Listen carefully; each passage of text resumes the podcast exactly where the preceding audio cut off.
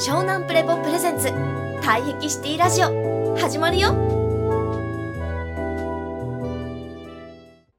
でこの話は何がしたかというと要は考えたり分析する必要がないんです。つまり最低限こういう視点や視座がありますよってことを学べばよくてそこからは要は検証とかこういうふうなより有効な相関性が見つかりましたっていうのはこれから AI がやってくれる時代なんですね。だからもっと僕らは、えっと、人間にしかできないまさにこの僕はヒューマンタブレットって言ってることであるけど、まあ、こう人体端末でしか体でしかこの人間という体でしかできない機能をもっともっと追っていくことなんだよっていう、ね、それが触覚時代って言っていることなんですね。だからこの脱土庶民のテーマっていうのはすごいシンプルで、まあ、簡単に言うと左脳人間、まあ、要は分かったふり人間を卒業しようってことです。でみんな学校教育で市民教育受けたのは分かったふりをしなさいっていうふうに教えられたってことです。それが全部嘘じゃんっていう話。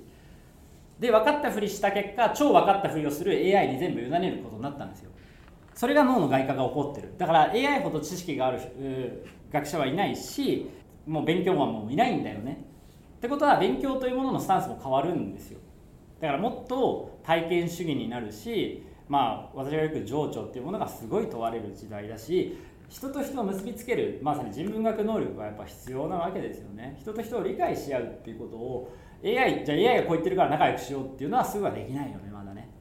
そう。だからやっぱり人間のなんでこの人と気が合うのかななんでこの人とは気が合わないのかなっていう気の世界に入っていきます。だから僕らってあの戻ってくるんですね。もともと非定住生活してた洞窟とか縄文時代とかで狩猟民族をやってた時代の感覚とか感性が問われるようになってくるんですね。もともとは、まあ、要はだから簡単に言うと人の顔色を伺ってたら狩猟なんてできないじゃないですか。狩りはできないじゃないですか。もっと森のことを知って全体のこの空気とか流れとか今生き物たちがどう動いてるかとかを全身で毛穴で感じようとしてた、まあ、それ野生の潮流とか、まあ、野生の勘っていうんだけどもっとこう勘を研ぎ澄ましていったわけじゃないですか。簡単に言うと,、えーと、AI で AI のまあ GPS を使うじゃないですか。GPS で山登って今この辺にいるなっていうのが分かりつつそこの場所であ何が起こってるんだろうっていうリアルな細やかな大地の計算機自然機と自分の触覚を同期させて気を感じるっていうのが両方両道で回り始めるっていう時代が間違いなく来るんですね。だから僕らが勘違いしてはないのは社長田舎に戻れとかこの話をしてて山に入ろうとかそういう話をしてるわけじゃなくて全く逆で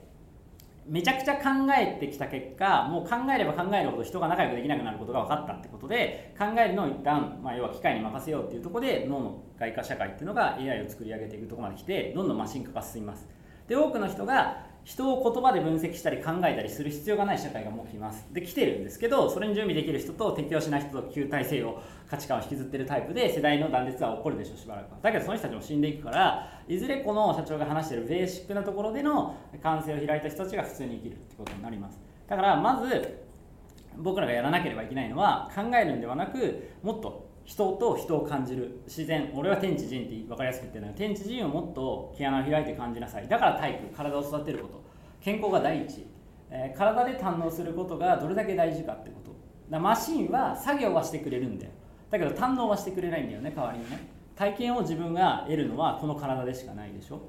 簡単に言うとこう、えーと、無形資産と有形資産って言い方が経済用語であるんですね。で要は有形な資産を私たちは頭で、まあ、左脳を使ってここの土地は俺のもんだこの土地はあなたのもんだこれとこれで取引しようっていうのをバーって膨大にやってるのが今の社会なんだよね。でそれがこんだけ僕らを豊かにして、えー、できるだけ次のステージはもうそこでいちいちそんなことを人間同士がやらなくてもいいようにしようっていうことになってくるわけですね。区画するってことが基本的に僕らの土庶民教育だったんですね。で区画されればされるほど優秀だって言われたんですね。で区画できればできるほどうまくテトリスができればできるほどすごいってやるし優秀だって立派だって言うし収入もたくさん入るっていう流れ出す。でも未だそれはまだある程度はあると思います。でもこれからも矢が王でも多いのは要は区画はそんなに重要じゃないってことがつまり区画は人がやらなくてもいいんだよっていう負担免除が始まるってことです。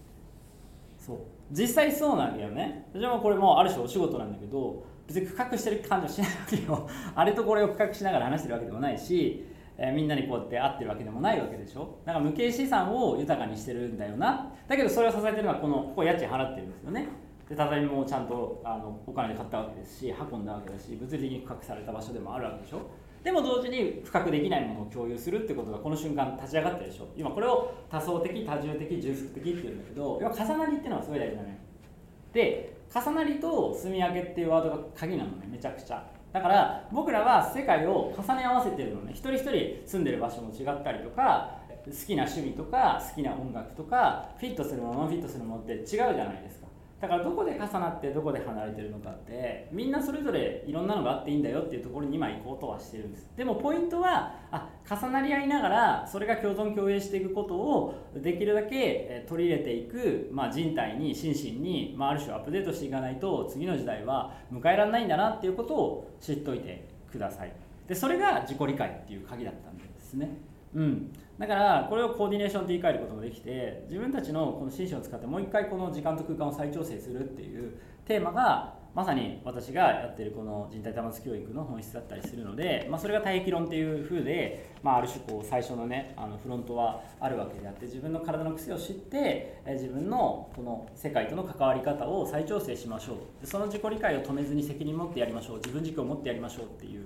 で一人一人その現実重なる現実を作って大丈夫なんですよっていうことなんですよ。だから重なりっていうふうに生きることは重なり合うことだっていうふうに考えたらどこで重なってどこで距離を置いてどこまでどれを重ねたいかってそれぞれ要はカスタマイズあのスタバでさいろんな自分の好きなトッピングとカスタムするっていうじゃないですか。まさにカスタム時代になるわけです。それぞれが自分の重ねたいものを重ねる。でもその時に大事なのはあなたは何がフィットするのってことなんですよ湘南プレボプレゼンツ退役シティラジオ。ご視聴ありがとうございました。続きは湘南プレボで検索してね。バイビー。